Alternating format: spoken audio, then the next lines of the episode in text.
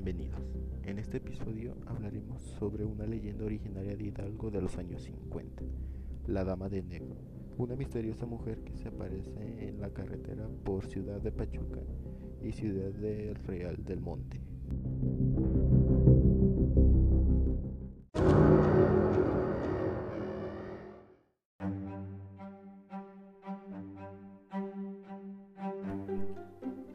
Era el año 1951, en la ciudad de Pachuca, la bella airosa, ya que se dice que se aparece una misteriosa mujer vestida totalmente de negro, con un velo que le cubre la cara.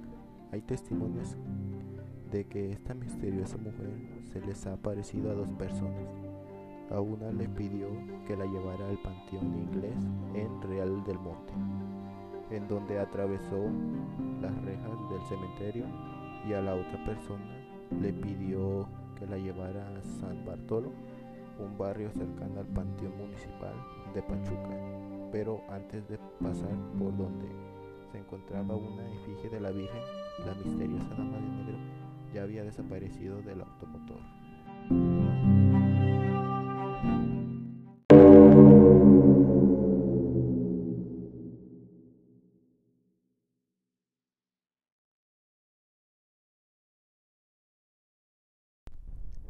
Se dice que solo se aparece en la carretera que va a la ciudad de Real del Monte en las madrugadas, para que si anda por esos rumbos tenga mucho cuidado.